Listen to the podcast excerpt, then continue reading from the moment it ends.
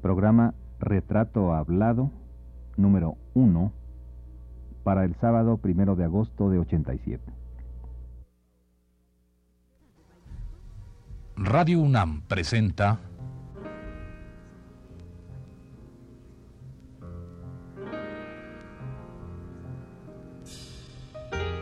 Retrato Hablado. Luis Herrera de la Fuente.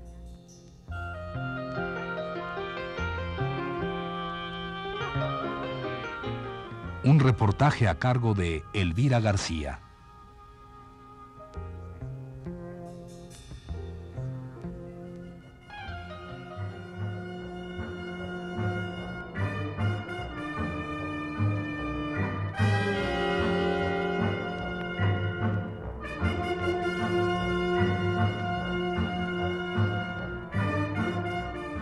Hay seres que escapan a su vocación innata y otros que nunca la encuentran. En cambio, hay quienes conocen desde pequeños la claridad y la definición del arte o la vocación predestinada y la cual los atrapa irremediablemente.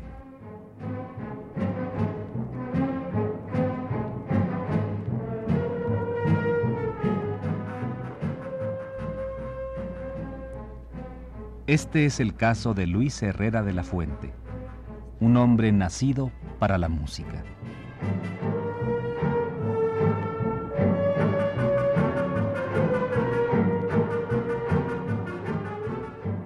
Maestro Herrera de la Fuente, ¿recuerda usted eh, su casa, sus hermanos, si es que los tiene o los tuvo, sus padres, cómo era todo este ambiente familiar? Bueno, para que pintar una idea de lo que era el ambiente familiar en mi casa, tendría yo que irme precisamente a la hora en que nací, porque mis padres fueron fanáticos de la ópera.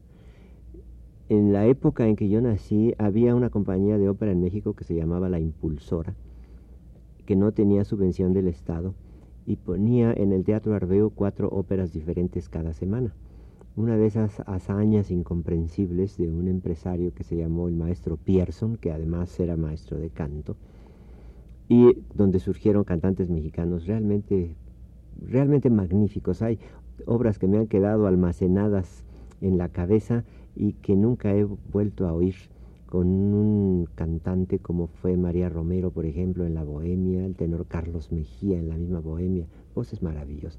Entonces, mi nacimiento ocurrió entre el segundo y el tercer acto de Aida, a la que mis padres habían asistido. Y mi madre que salir de volada. Se tuvo que salir de volada, ¿no? Se aguantó hasta que terminara el segundo acto y tuvieron que salir corriendo. Y yo nací allí de inmediato.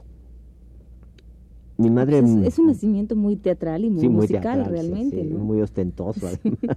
Pero mi madre vivió 97 años y siempre me recriminó y me dijo, por tu culpa, me perdí el tercer acto de Aida y tú sabes que entre mis obras favoritas está el dúo de Amonastro y Aida, ¿no? Rivedray, la, la foresta embalsamata, es un famosísimo dúo de la Aida. Entonces mi madre durante toda su vida, hasta sus últimos años, me reprochó que yo hubiera nacido interrumpiendo una ópera. Entonces eso, pues que es una anécdota sin relevancia, pero pinta el fanatismo de la música por la música que había en mi casa. Yo empecé a asistir a la ópera cuando tenía 40 días de edad, porque entonces a las señoras no las dejaban salir sino hasta que había 40 días pasados. Y eh, me amamantaban durante las óperas y no recuerdo cuándo ah, abrí los ojos y los oídos y oí por primera vez y me enteré que estaba yo en un teatro de ópera. Porque cuando tenía, desde que tenía 40 días de nacido iba yo a la ópera cuatro veces a la semana. Martes, jueves, sábados y domingos a la galería del Teatro Arbeo. Ya niño, que cuando empiezo a tener algunos recuerdos, eh, recuerdo que atravesábamos la calle de San Salvador, me llevaban de la mano. Íbamos con mucha anticipación, sobre todo los domingos en la tarde, porque no eran localidades numeradas y había que subir las escaleras hasta el último piso del Arbeu para ganar lugares. buenos. Entonces eran unas colas de una hora y el teatro estaba siempre lleno. En México la ópera ha sido siempre una explosión de afición. En fin, así, así empezó mi vida y pues la música estaba ahí necesariamente, tanto por la parte genética como por la, la atmósfera real en que me hicieron vivir mis primeras horas y mis primeros años.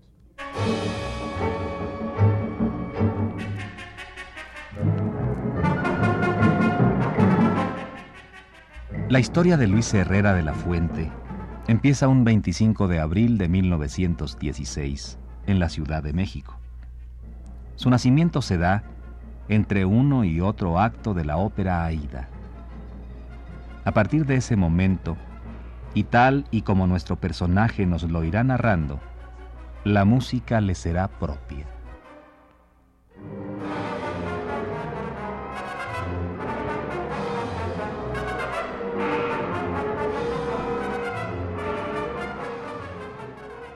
Usted debe ser un amante, por supuesto, de la música, de la ópera, perdón. Bueno, sí, que es, eh, también eh, recuerdo que de niño jugaba yo a eso, a la ópera. A veces cantando, a veces dirigiendo, a veces tocando, pero siempre jugué a la ópera. ¿Acá y con sus hermanos o como? Solamente tuve una hermana. ¿Usted nació en la Ciudad de México? En la Ciudad de México. Nací en, el DF, en la calle de Mesones 36. porque esa época sí es, creo que, bueno, ahora creo que todavía es más importante, pero en esa época, bueno, bien, estaba bien definido cuál era el centro de la ciudad y después lo demás creo que no existía. Era el centro, era el centro. Mesones 36 fue mi, mi, lugar de nacimiento. Y bueno, pues por ahí estaba cerca el Teatro Arbeo.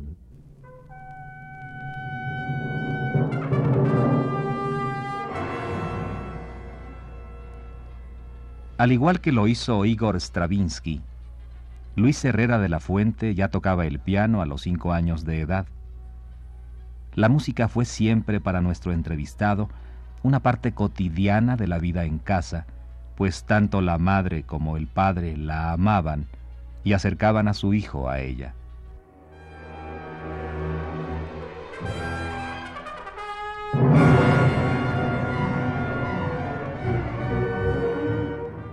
¿Se acuerda usted cuándo fue la primera vez que usted fue ya por su propio pie, por su propia decisión, a un evento musical?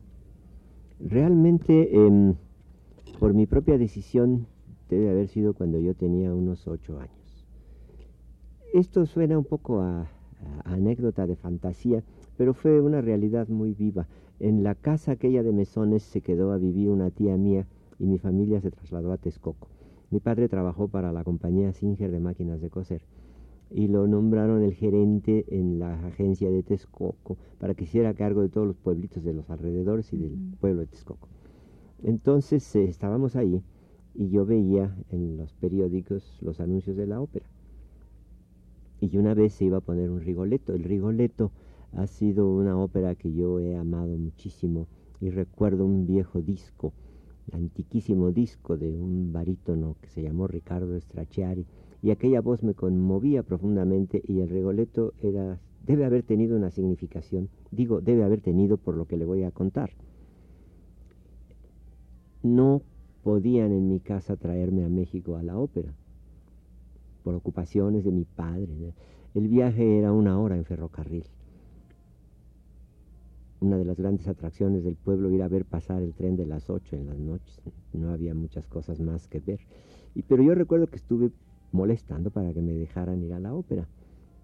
Y no, nadie me podía llevar. Entonces me, les escapé, tomé el tren y me, y me vine a México y tomé un tren, yo me acordaba perfectamente bien, y me fui a la casa de mi tía allí a Mesones, y ella me llevó a la ópera. Eh, de inmediato puso un telegrama porque no había teléfono a mi casa, ¿verdad? Pues que yo estaba allí, porque claro, pasó la noche y yo no llegué a mi casa y causé problemas enormes.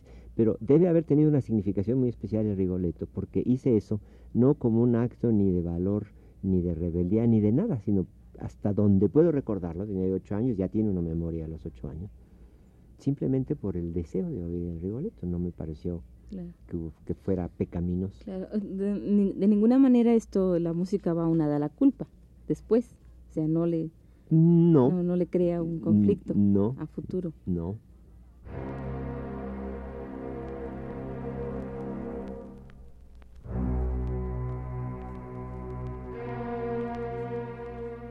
Mientras tanto, la familia lo apoyaba mientras usted tenía esos arranques de tomar un tren para venir a ver. A Sí, eh, sí. Cuando empecé, mucho más niño que de los ocho años, íbamos de visita en mi casa, no había piano.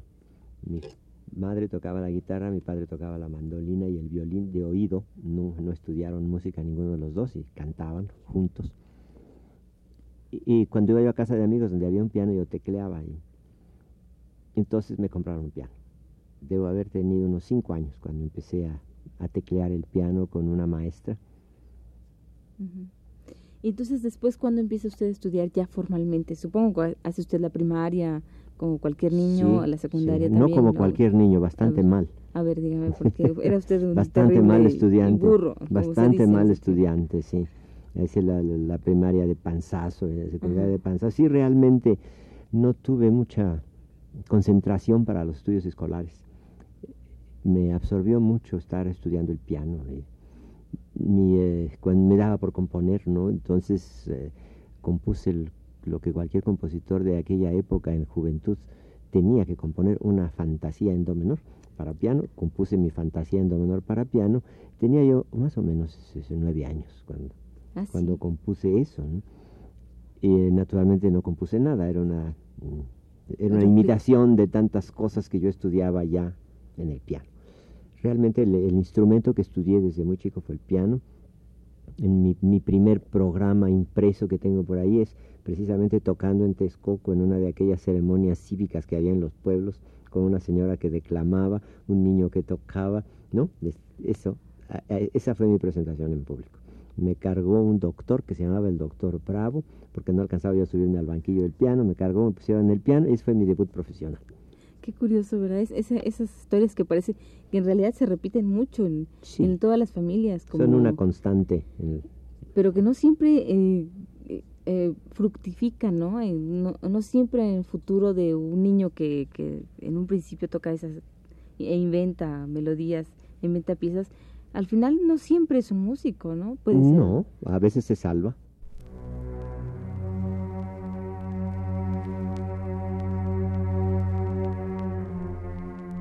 Diríamos, como dijo alguna vez Stravinsky, que una cosa bella no agrada hasta que se conforma a una disciplina, surgiendo la forma del caos, cumpliéndose la sobria definición de Santo Tomás. La belleza es la esencia y la gloria del orden.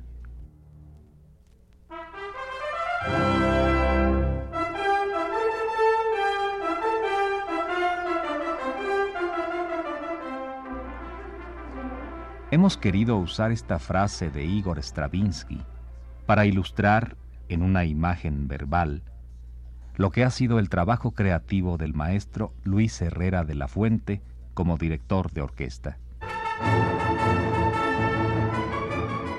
Si la composición, tema que abordaremos más adelante, no le fue dada de manera tan natural como el amor a la música y la facilidad de la dirección de orquesta, Herrera de la Fuente ha logrado en este último renglón de la dirección de orquesta una labor creativa de indiscutible calidad.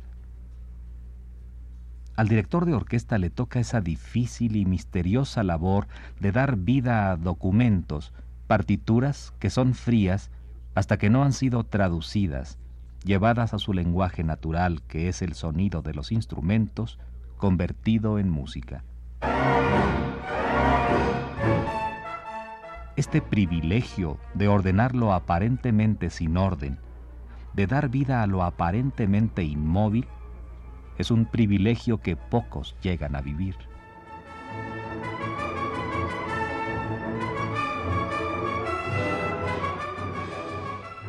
¿Cuándo es que usted ingresa ya a estudiar formalmente?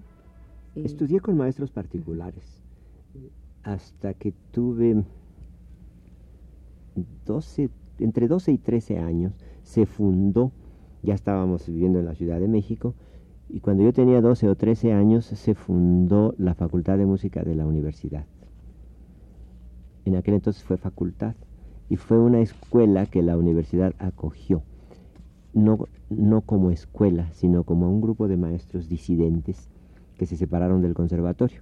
En el Conservatorio Nacional hubo una fricción de maestros, cosas que ocurren, política, lo que usted quiera. El hecho es que un grupo de maestros se separó y solicitó a la universidad que prohijara una escuela de música que no tenía la universidad entonces, fue aceptada y comenzó como facultad.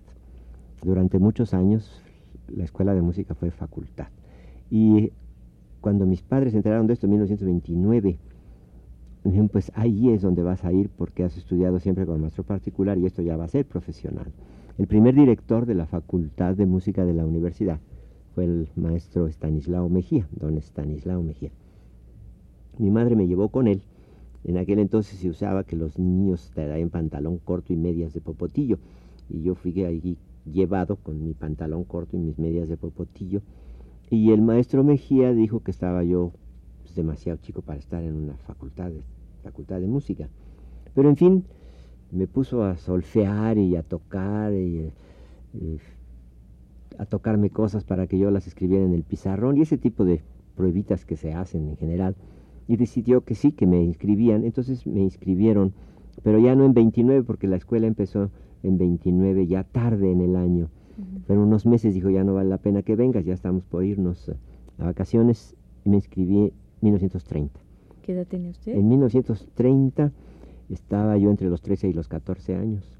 ¿Y todos los demás ya eran gentes adultos, pues? Sí, eran, eran adultos, sí.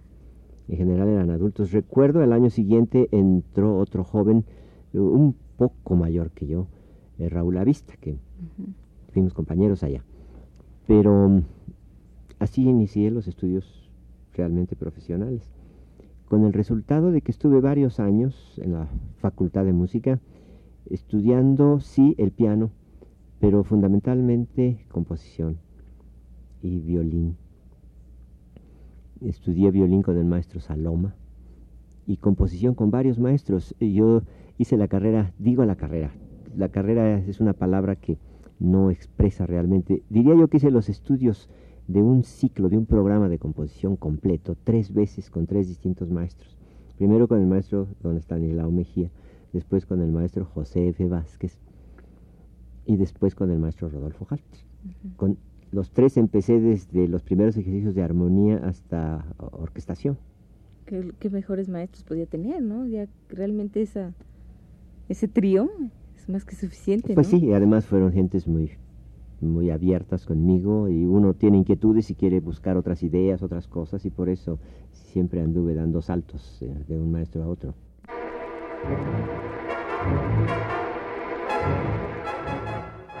¿Se sintió usted extraño en, esas, en esa facultad de, ya de adultos? No, absolutamente no. ¿Se sintió usted muy bien? absolutamente no. ¿Eso le, le, le, hizo crecer rápido o algo fue así? muy bien y nos reuníamos en eh, una pequeña habitación que era la sociedad de alumnos. Esto estaba en Mascarones, la, donde después estuvo la Facultad de Filosofía. Estaba en Mascarones y había una habitación allá abajo, entrando a la izquierda, un poco sótano, y esta era las oficinas de la sociedad de alumnos. Y allí nos reuníamos, que había un pizarrón muy grande, pues varios estudiantes a echarnos toritos.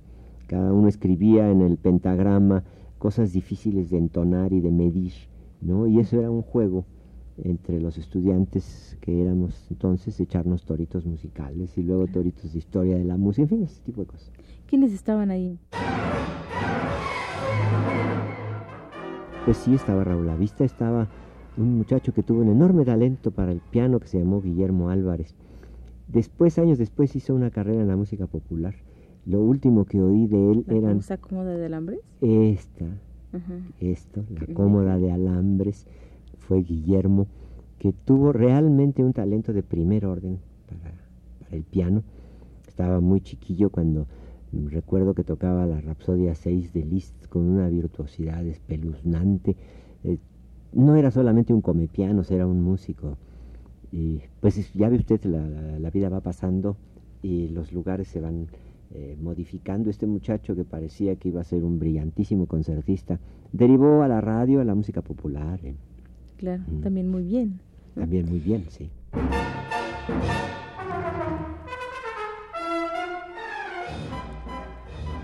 Este es apenas el principio de la larga e interesante historia de la vida del maestro Luis Herrera de la Fuente. Acerca de sus primeras búsquedas en la composición o de sus dudas respecto a si debía dedicarse profesionalmente a la música o su definición sobre lo que es la dirección de orquesta, charlaremos la próxima semana.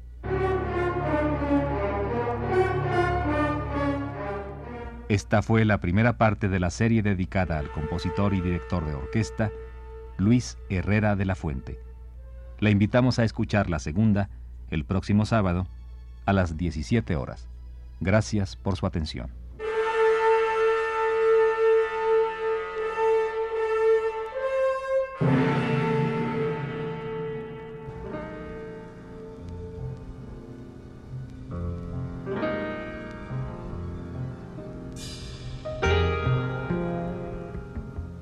Radio UNAM presentó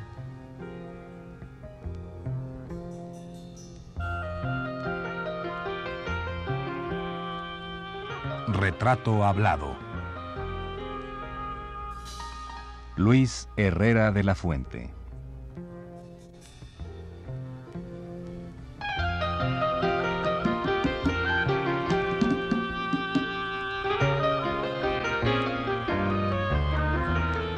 Un reportaje a cargo de Elvira García.